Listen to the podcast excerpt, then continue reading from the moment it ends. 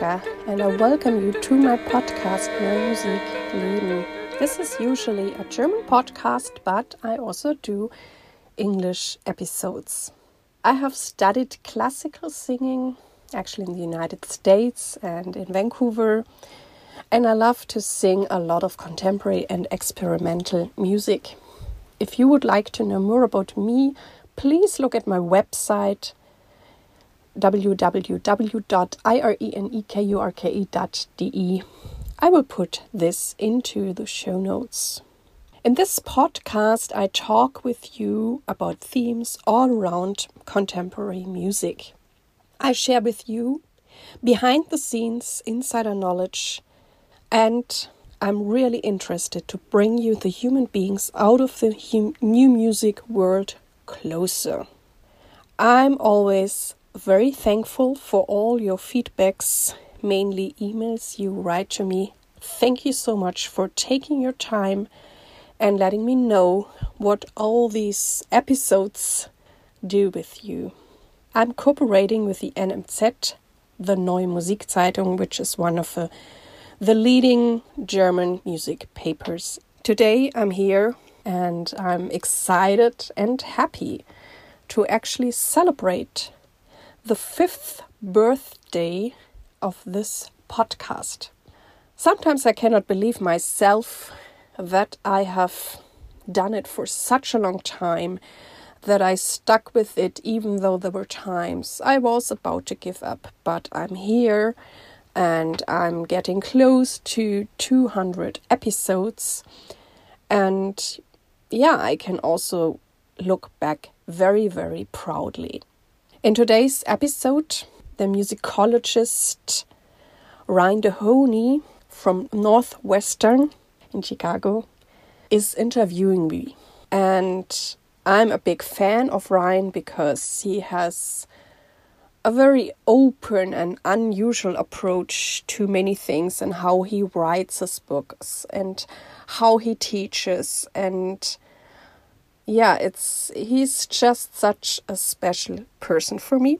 So I'm really very very thankful that Ryan is here and well, he's interviewing me or we have a very nice talk today.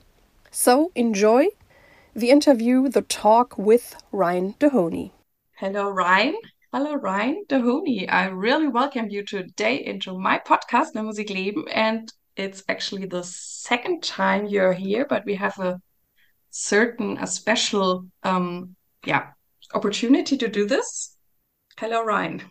Hello, Irena. It's lovely to be back on Neue Musik Leben, celebrating five years of your amazing work with the podcast, interviewing so many central, interesting figures in the world of new music. So let me first say congratulations on this wonderful achievement. Oh, thank you so much. Wow, thank you. Um, I want to add first before before I turn everything over to you, and I'm then open to your questions. That you are an associate professor at Northwestern University in Chicago. You're also the director of graduate music studies, and you have written many many books, and they're all amazing. Mainly also about Feldman. I think there are two or three books already also know um, about Julius Eastman. You also plan a long term work about Wandelweiser. And we met in Düsseldorf a few years ago before the weird pandemic. And um, we performed together there we talked a lot, which was also amazing. And I also remember that I think it was often on the last day that you um, presented something to us, or you also brought or, or started a discussion with us about very interesting themes. And I also admire so much how you you look at things or what connections you draw and so I'm really excited what you will or we make now together. so, yeah. Ryan, it's up to you now. okay. Uh, thanks so much for the intro, Arena. Um, yeah, I think I think for me, I've really just to reiterate like how much I've valued um, you know, the friendship that's developed between us over the last few years. I think it's been something, uh, you know, as I'm also a singer, though certainly not one as accomplished and professionalized as you. Um, you know, I think it, it's been wonderful to connect with you both intellectually and on a level of practice, and just to, you know, also be really inspired by your work and sort of, you know, really appreciate the breadth of what you accomplish as an artist and um, simply just how inspiring it is. I think I've learned so much from listening to you. And especially as I've become interested in the music of Wandelweiser, like, right, your interpretations of that music are really foundational for how we how we hear that music by, you know, Eva Maria Houben or Antoine Beuger. You you've done such great work interpreting them and and bringing their music to us. So there's a, I feel a lot of gratitude and a lot of honor. You know, it's a big honor to kind of talk to you about about your artistry and your work. So let's talk about your artistry and your work. um, I think for me, I, I again, to sort of point out. I mean, I just want to point out how sensitive I feel your interpretations are a lot. Um, but I think beyond interpreting the work of others, could you maybe describe how you think about your voice itself. Like, what are your what is what are its qualities? You know, describe describe your voice for me and what you what you notice about it and what you maybe value about it, what you find frustrating about it. I mean, it's so in a way it's hard to talk about my voice because it's so much part of me, and I think that maybe people looking from the outside can say much more about me and I think in many ways and also in singing, I'm I'm very intuitive, so I know even less. And um, it was also one aspect interesting.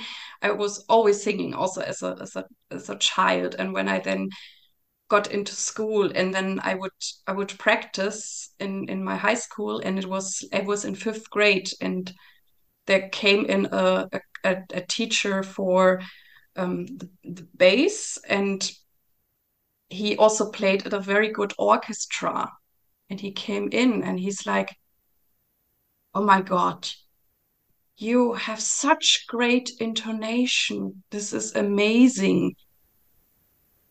And i thought like what is he talking about? And the thing is with intonation i never think about it. But i know for me it's so natural or that's also something people often reply. It's so cl clear and clean. Mm-hmm. and when i teach voice myself um, i never talk about intonation because for me it's also something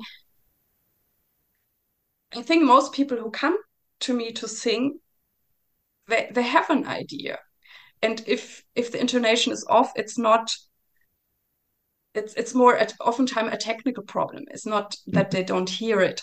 So I work on the technical side, and I also realized when my singers or my students were performing also with other people, they always had the best intonation. But it's also something I cannot really grasp. And we also know that intonation is in a part of the brain you cannot even access really. It's um and so that's also one thing um what i'm saying you know it's like yeah, i'm living yeah. with this voice that's part of me and uh, i i love it and um, i always loved it and i always loved singing and and when i was also a child i would i learned every song i could because that was just joy for me and i mean it's it's so hard to describe what i feel or what maybe people feel when they hear me. Um, I, I hear that I have a very clear voice. I have a mm-hmm. very warm, warm voice. Um, and also with, I mean, you talked about Wandelweiser. I mean, I think I'm, I'm, I'm good actually at singing soft, and I have a very um, amazing quality in it. I maybe not as good as singing really loud, loud, loud, loud, loud it's maybe not a, a strength of mine. Mm-hmm. Um, I like coloring. I like different uh, expressions. I really, really enjoy that. Um, to also play with my voice and try out different techniques and all of mm. that. And also, I'm amazed with with music like Wandelweiser, what my breath can really do. And and there also were, uh, yeah, interesting things when I started doing this. I think um, when I, I did the first CD with Jürg Frey, where he also played the, the clarinet too, too, and I practiced those long notes. And you know, it has to do with your breath support and all that. And after this project, I sang very virtuosic Mozart arias with lots of coloratura. And the coloraturas were suddenly so good. And I'm like, I didn't even practice any fast notes, yeah. but something changed through the breathing with those. Long notes. And and I later also I think they also come kind of easy to me because later on I, I realized that it's not so easy for some singers. And I also sometimes got recordings from people where they wanted feedback and and I could hear that they really have a are struggling with this long breath thing.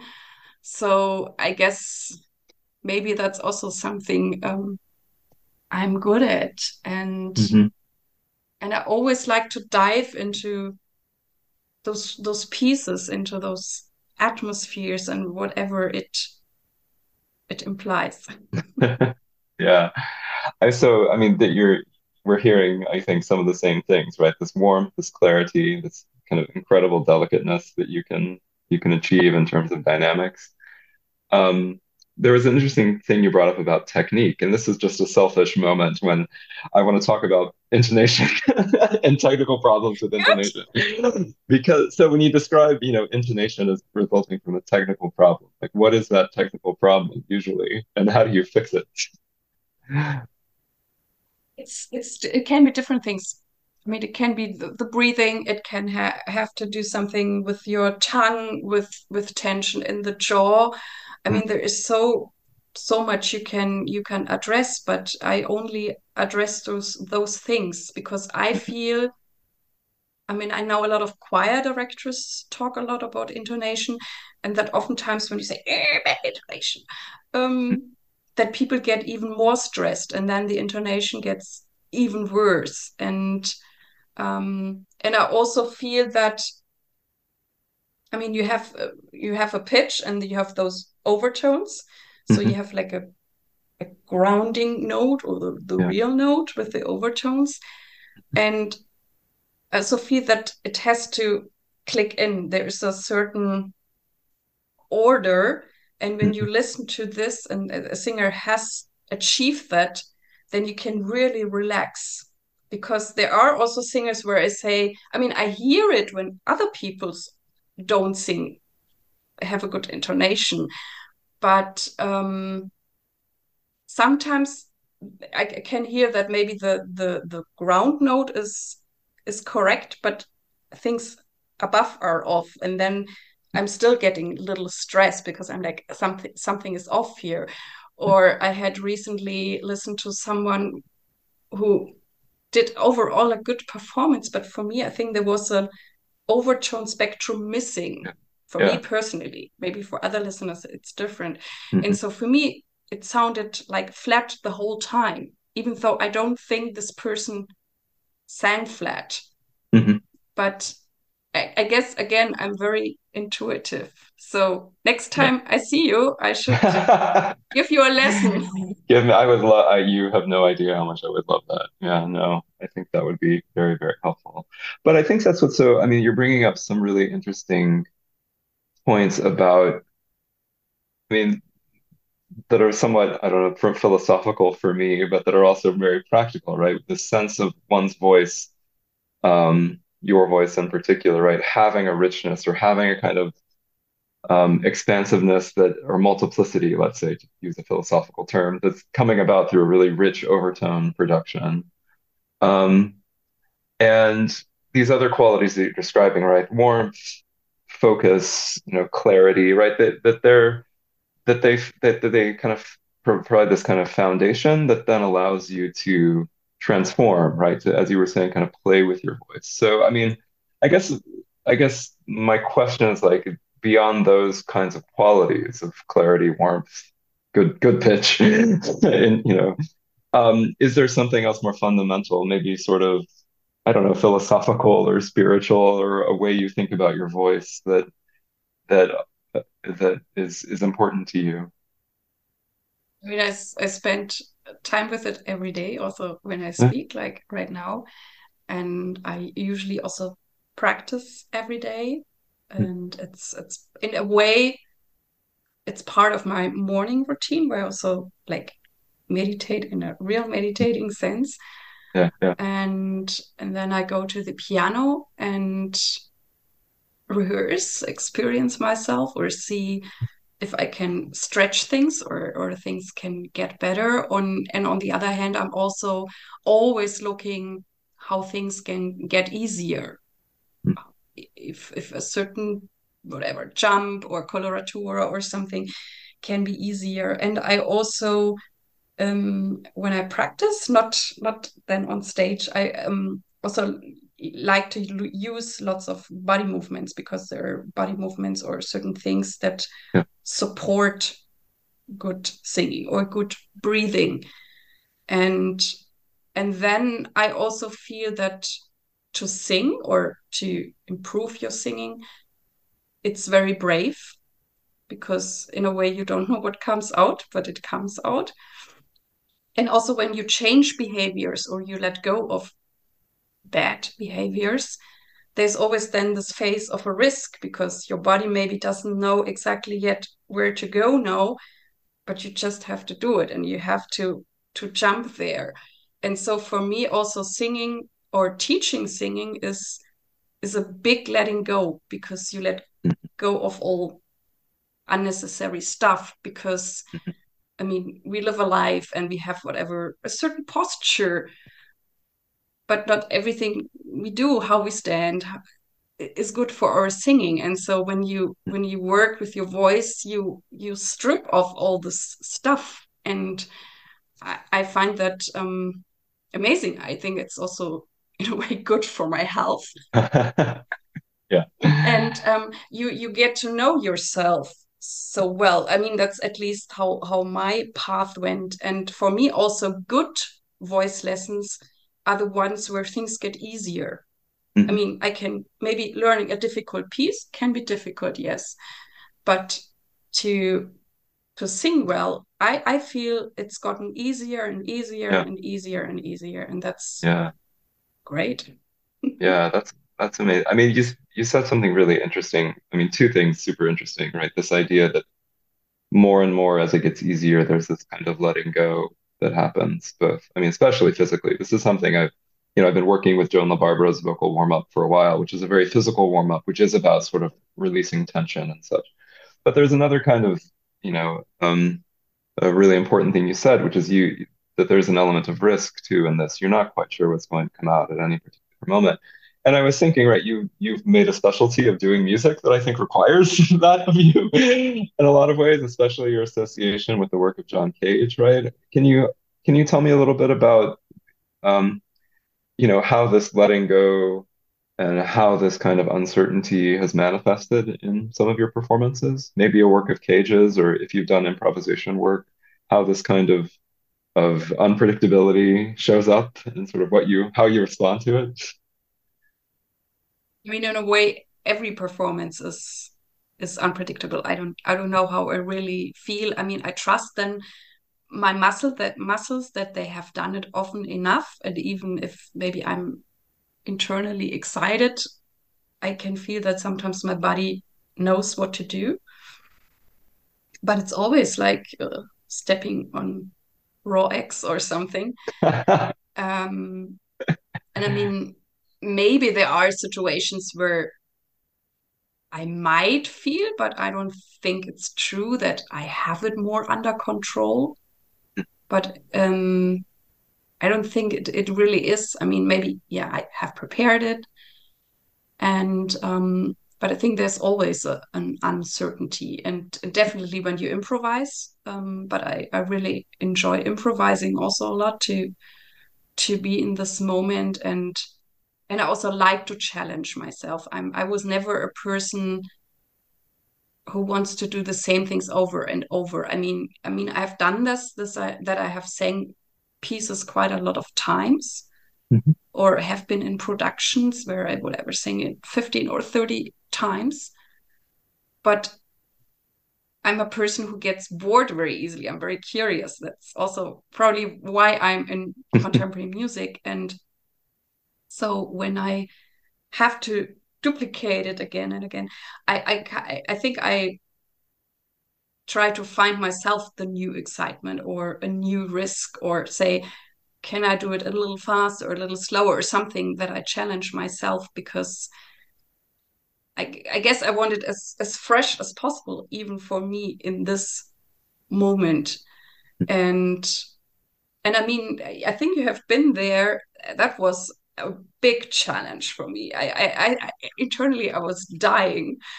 I, I, was doing this piece with Burkhard Zeller, the, the, the cello, and it was um, what is it, John John of the the of the cross, or how is it called? Uh, John of the Cross, yeah, El Cantico um, Spiritual, yeah by by Antoine Beuger, and I did it.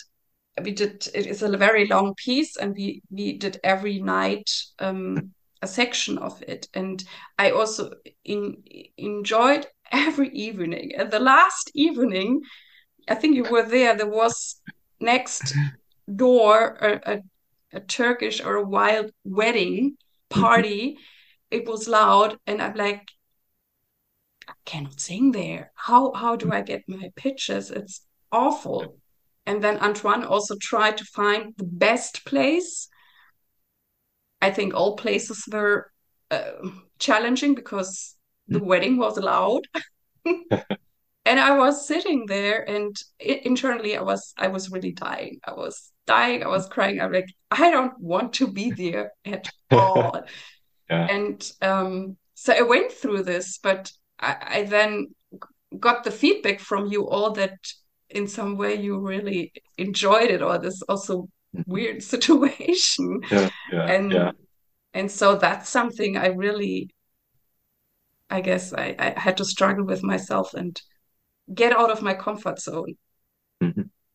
yeah i mean that was a I, I was there and that was a very challenging i mean it's hard to have kind of four on the floor techno pulsing through the wall, uh, you know, to, um, to when you're doing this incredibly delicate music that doesn't really, that of course is, I mean, this is something I was kind of curious. This is a technical thing about that piece, but I mean, for the listeners, right? It's a, it's a series of duos for voice and cello based on a poem by St. John of the Cross. Um, but it seems to me, right, that the alignment between voice and cello is not fixed. Is that that's correct, right? and do you, does it change every time you do it so your your your your the harmonies of the piece are actually changing every time or do you and Burkhard fix it no no the, the... It, it it can change every time yes oh yes, wow yes. That's incredibly difficult. It's, it's, it's, an amazing piece. I hope i can yeah, do it again it but um yeah. it's, it's quite delicate yes. Yeah yeah. So um thanks. Yeah that's really interesting and and and helpful to think about. Um I guess maybe we can kind of talk a little bit about since we we brought up Antoine, we brought up Wandelweiser. Um, you know, it, there are obviously these very important kinds of relationships or communal relationships that are sustaining your practice. And I maybe just, you know, maybe we could talk a little bit about the role of of friendship and community in your work as a singer, and sort of how that's maybe transformed over the years, or if it's always been a constant, or you know, what what's what's its role in your music making? I think uh, for me, because music has to do with being open. And so for me, um, I guess I always get kind of close to people when I work or perform with them. And that's maybe also just how I am. Maybe it can could also work differently. Um, and I'm a person for me also the the way how you get there or get to performance or the concert is important, not just the concert itself. And and for me, it's also important to work with people who are um, re respectful and and and friendly and supportive. And when I had to do with people, there were not many who were maybe bossy or trying to control something. Um, then I got somewhat tight, and um, I usually um, stopped then working with those people. I did. I, I finished my performance, but then I, I know that it's it's not for me. I know other people can handle this much better, but for me, it's it's the whole thing is is important mm-hmm. that I can really do my best and um and trust or or let myself surrender into it and and so th there have been people who I've been working with um, for quite a while. I mean, the different settings. Sometimes they're settings, you know, where people, composers or organizers, um, plan something and they invite me, and I've worked with them a couple of times, and that's also great because each time you get to know them better or their music and you understand it better. And um, and I also enjoy it. I have this with Christina Messner, with Eva Maria Houben, or with Antoine, where you also can develop something together that I'm not just the person who's asked, okay, please sing this piece. That's fine too. But since I'm also creative, I also like those settings where people also want to know what are you interested in? Yeah. And and and so like the persons uh, the, the the people I just mentioned, they're people where we really play back and forth. And and that's um that's amazing for me and i really like this. And then one person has an idea or something and then you you develop it. And i really really enjoy that. And i mean antoine also has um inspired me in in so many ways i mean also that i do this solo work. I singing by myself. That's something uh, that Antoine pushed me into it. And at first, I was really afraid, and I was not sure if I really want to do this. And and then it, yeah, it it is amazing and a, great gift. And I also love mm. singing by myself. I also like performing with other people. Mm -hmm. And so I'm always also thankful when there come great ideas or impulses from people that I can react to and I'm like, oh yeah, this is cool. Let's let's try it out and see what happens. And um and also, I mean, you have been to the Klangraum. I mean, that's also very supportive environment that you can also try out things, even though maybe sometimes you don't know if the result will be good or great or amazing. Um, but to just also have this um, opportunity. I mean, mm-hmm. especially in in the Western world, we're so much trained on don't do mistakes and don't do failures. I think you Americans are better with it than we we Germans. But mm. um, I think in that way, it's also great to just get this opportunity. Like, okay, maybe this was not for a composer the best piece or not the best performance, but sometimes this piece is so important to lead to the next piece, and the next piece will be super super amazing and mm-hmm. and to get this opportunity to to also grow that's something I, I think that um, Antoine Beuger and really established there. And and mm. I guess that's also what why so many people love coming there and and and yeah, can be open and really, as I said before, risk something and yeah. see what comes out. Yeah, I think I mean so much of of of kind of finding a space like Klangraum is really about taking away that pressure of being, you know, quote unquote performance, right? It's it's about it's a different kind of attitude or or um, approach to music making that is, you know, I think I think realistically a bit more like either a kind of personal ritual or you know it has it has certain qualities that I think change what it, what we expect from it um, and what we what we're listening for, right? I think there's, you know, I remember the kind of uh, you know intensity that came with listening to you perform these works by Toby Rundell. I think it was it was just these wonderful psalm settings that were so spare and that were so beautiful, and that in any other context, right, would have been completely either misheard or misunderstood or you know and so there's so much to be said for that that space of you know a single voice you know working and and being heard by people. Um and is that we i mean we've talked a lot about risk but i mean so what were your hesitancies about singing more by yourself? Obviously it's risky because you're exposed but were there other other concerns you had about putting yourself on display as a unaccompanied singer? Um, yeah, I really felt that in a way you were very naked Mhm. standing there. Um, I did not know how it would go with pitch and breathing, even though, I mean, you have to really hear it internally to do this.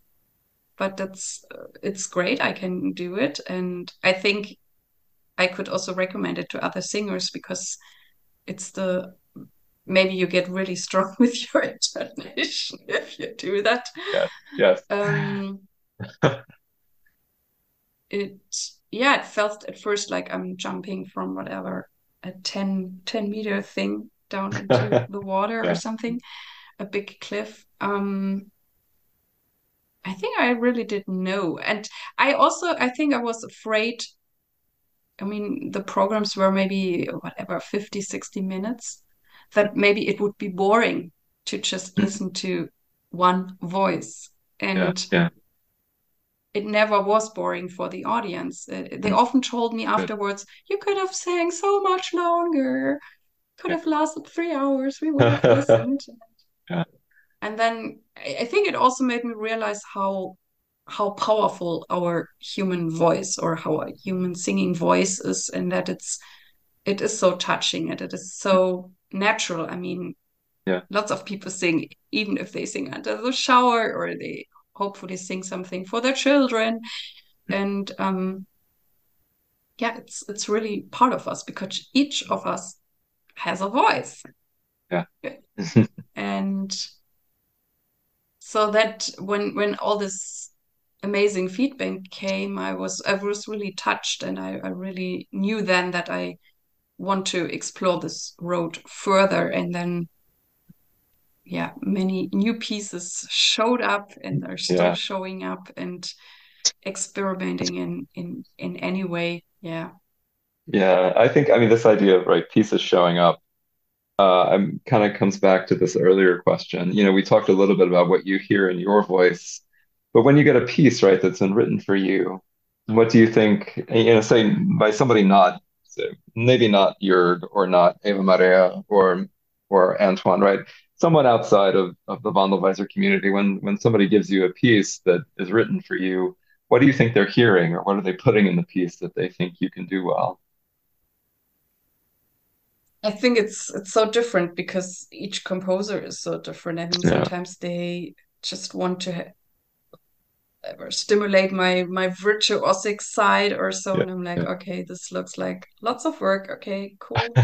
They they trust that I can do that. Um, sometimes I can really feel that this is my piece and yeah it really it really matches and it fits well, and then that's really exciting because then I'm yeah, I also enjoy the practicing of it much more. I mean, sometimes it also is like by like, okay, what is this about? What do they think about voice, or what do they think about me? Yeah And I'm yeah like, okay, let's let's see where where where it goes. Um, I mean, sometimes I can be disappointed a little. Sometimes it changes when I practice it, and sometimes like, okay, this is interesting. yeah Um, and I'm also amazed when people really have a feeling. I mean, it's it's great when when their pieces. Sometimes the pieces were not written for me, but then I sing them, or I got asked for something, and I look at the score and I'm like, this is just my piece, and and um, so that's also heaven. and when I get those pieces, but on the other hand, I don't mind again being challenged. So if there's something in the piece, I'm like, okay, uh, do they really think this? Okay, but then I have the chance to grow again because then I, I stick with it and find my way through it. And and some people have a really good feeling for breathing or also about the range. And um, I mean, you said I should not talk about one to one, but I have oh, go ahead. An I mean, just for variety. Interesting, interesting story with him about my sure. voice.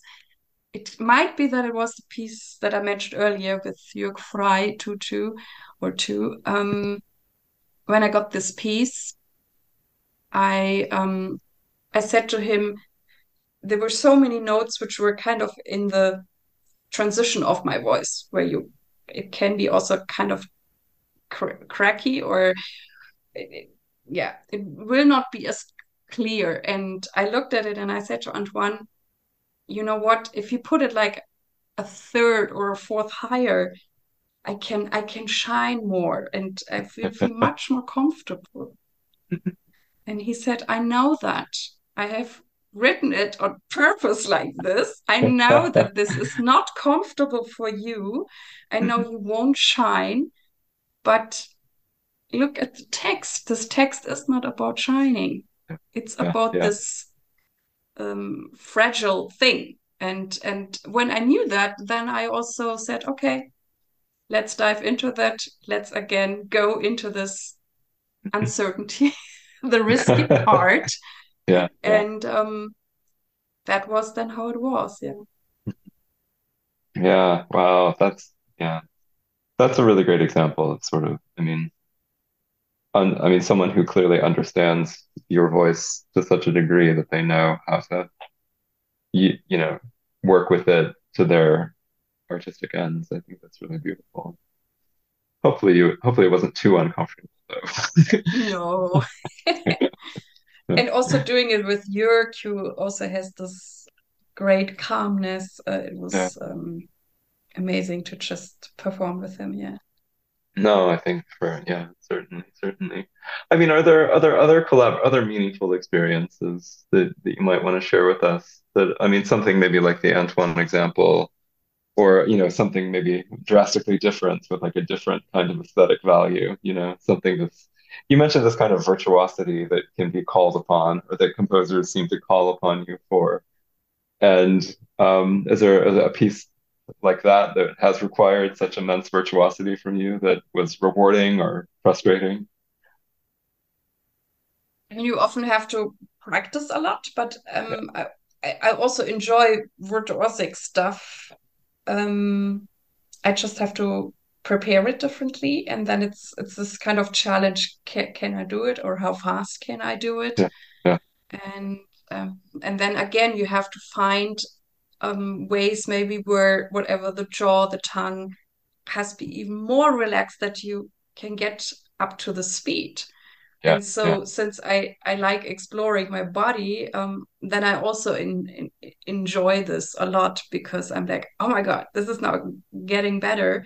And for me also, when I learn and sing music, um, I mean, I have a very wide spectrum of music. And for me, it's like putting on a different dress. And mm-hmm. I think I could not just I mean, I love singing Wandelweiser music, but I'm not the person who could just do it 100% because yeah. then I cannot wear those other interesting dresses. Yeah, and yeah. so for me it's it's it's it's the mix of it and as i mentioned also with the mozart aria in a way they um inspire each other mm-hmm. for me as well because i think also when i sing virtuosic music i think i still have probably much more inner uh, calmness or stillness mm. in me than maybe some yeah. other singers because of my work with Wandelweiser. Yeah. And um, that I don't get too too stressed out or so. And because something, I guess, in the maybe origin of producing the sound is is then the same. Mm-hmm. And it doesn't matter if it's a fast or a high or a low or a slow, long note. and um yeah, I like putting on different dresses. that is a great a great metaphor for that. So let's talk about putting on dresses though in a different way, which is, you know, you do a lot of curatorial work as well on concert programming. And so I'm interested, you know, we've talked a lot about certain qualities of voice that to some degree are are are general, right? That allow you that are skills or abilities or or aspects of your voice that allow you to let's see do costume changes pretty regularly. um, but I'm interested when you were kind of taking on this role of curator, what are the things, the say musical values, aesthetic values, personal values that show up when you're when you're putting together a program? I guess what is it in music that, that what is it in music uh, that you like to hear? What do you like to hear in the music that you You mean now as as when I curate as a for Yeah, myself or when I when I I listen to someone else? I guess both. We can talk about both. I mean, there's, you know, you you you like a variety is indeed the spice of life with your choices of repertoire. And I'm kind of curious though, maybe when you're when you're thinking about putting together a coherent program or or organizing concerts with other people, what are some of the things that, that you value? I guess I'm again very intuitive, so I have to see how I can put it into words. Yeah, yeah. Um, I guess I have a feeling what maybe fits to the occasion or to the hall, and then pieces come into my head.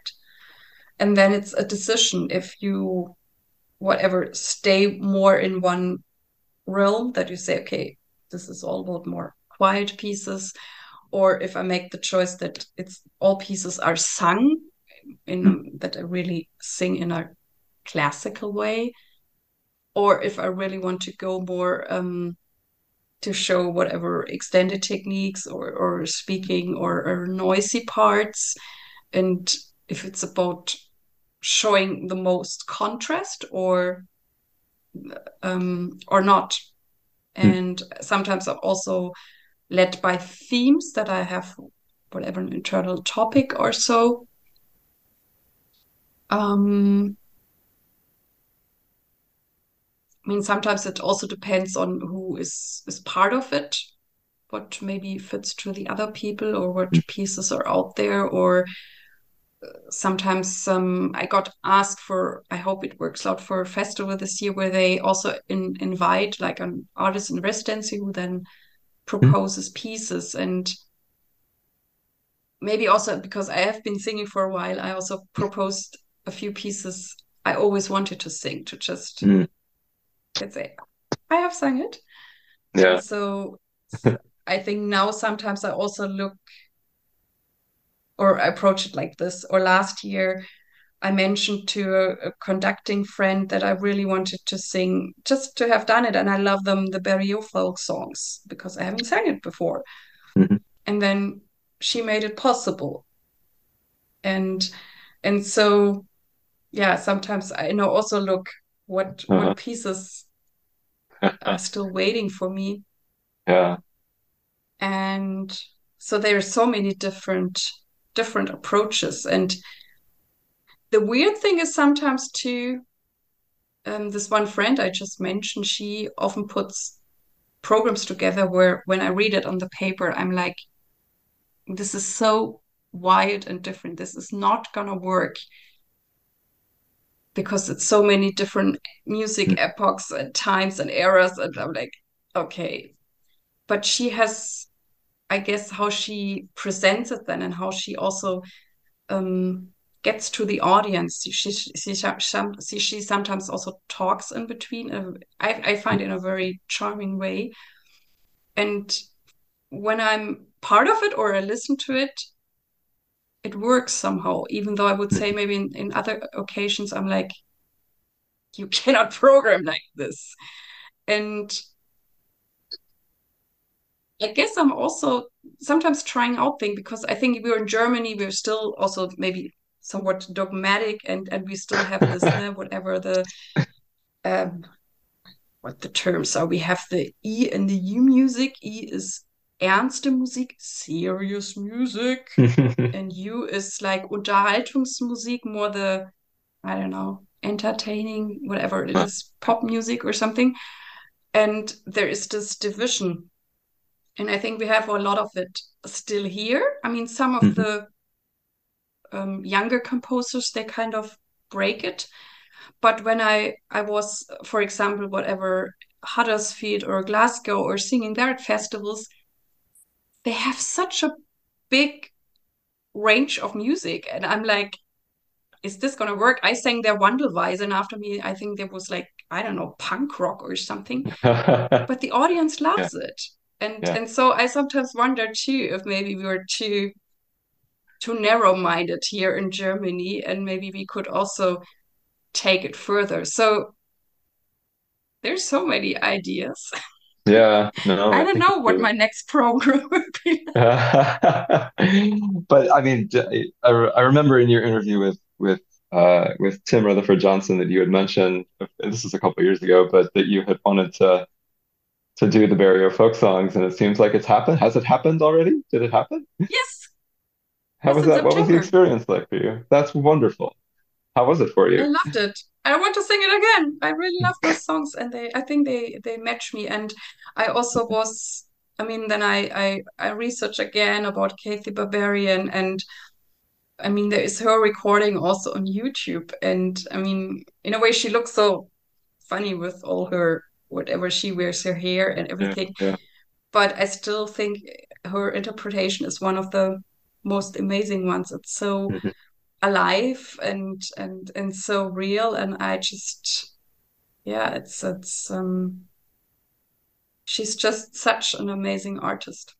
Yeah, I've been especially thinking about um I've been I've been teaching a John Cage class uh, here at Northwestern with with his archive, which we have a large part of his archive here. And so I've had these students who have been very drawn to his relationship with Berberian. So they've they've worked with her letters that are in the archive, and we've sort of you know gotten. I've been thinking a lot about their relationship and appreciating her artistry, and especially someone who writes breaking down this this barrier between the serious and the supposedly entertaining. Right? I think she was really a genius in figuring out ways to do that. Especially these Beatles arias. You should sing the Beatles arias. I did them. I did them. And oh, I, wow. I didn't know they existed because this conductor, yeah, yeah. she then yeah. looked what else could we do, and then she uh-huh. figured she found those Beatles songs. Yeah. And it's it's the m- most amazing like arrangement I know because it sounds so baroque in a very beautiful way, and it's still Beatles, and it's not like cheesy or dumb or anything. I we had so much fun. They're that's amazing. super. Oh wow, that's great. Um, so maybe in like as a way to wrap up, we can maybe talk about maybe very just you know where you are now. You know what what did you work on this morning, and what are the, what is upcoming for you in the new year? What is coming for me this year? I mean, I just my my third book came out. Congratulations. Amazing. Yeah. And um, I also have finished, but this is now with my um, publisher, a, a, kind of a small book. It also will be in German and in English about like extended vocal techniques, oh, something oh, wow. like that. Great. And um, something short and to the point. Mm-hmm. And um, yeah, in my podcast, I, I mean, people notice that I interview a lot of singers. And yeah, there are some great concerts coming up. Um, some also with my bass singer colleague, Martin Wistinghausen. We've, I don't know, it's now three or four years. We sing in a duo the bass voice and the high wow. soprano voice. Yeah, yeah. And the interesting thing is too that um, he I'm I have a quite good chest voice and he has a good falsetto. And there's this area we can meet and it kind of sounds like very and androgyn when we sing there. Yeah, yeah, yeah. Wow. And um, so I'm looking forward to those concerts. I'm doing some Hildegard von Bingen. I'm actually doing Great. Dieter Schnebel piece again. I've done before. Oh, before. cool. And um, yeah, visiting Nikolaus Brass, who also is a very close composer friend of mine who moved back to the beautiful Bodensee. It's one of the Mhm. greatest lakes in Germany. Oh, wow. Yeah. It sits in, uh, you know, Germany, Austria, and Switzerland. And um, there's piece Benediktionen, and I think I've sang it now like 20 times or so, even wow, more. yeah. And he also says it's one of the most performed pieces he has. And Oh, okay. basically, I'm performing it. Yeah. It's also so cool to have a new music piece and really be very familiar with it. Yeah, And, um, yeah. To have it in your body that way. you know, oftentimes you just do it once and then it goes back into the closet. And so every piece you can do more than once, you get deeper and and um into it and you know it more and you're more familiar with it and and I mean there are some great things coming up. On the other hand, I mean we're still in in very strange and challenging times. Um my my last two years they also started kind of um calm there were not as many bookings as I had before Corona or the COVID. And um, but then both years were really good because things came in later or people booked me more spontaneously. So I'm excited how Yeah. this year will be and turn out. And I hope you come to Düsseldorf. Yeah. I, I checking my checking my resources and uh, it's looking good.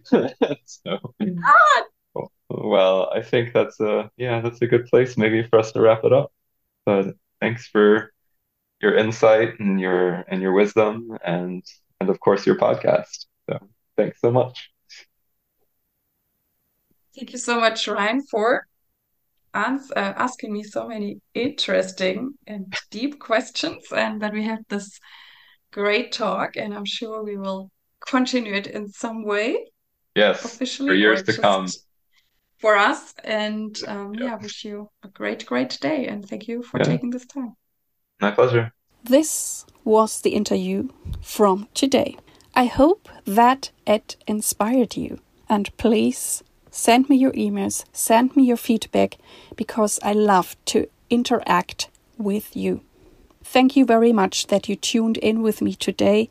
I really, really hope that you liked it. And please tell your friends and colleagues about this podcast. I thank you very much. I wish you all the best. Live your music, live your life, and see you next time. Yours, Irene.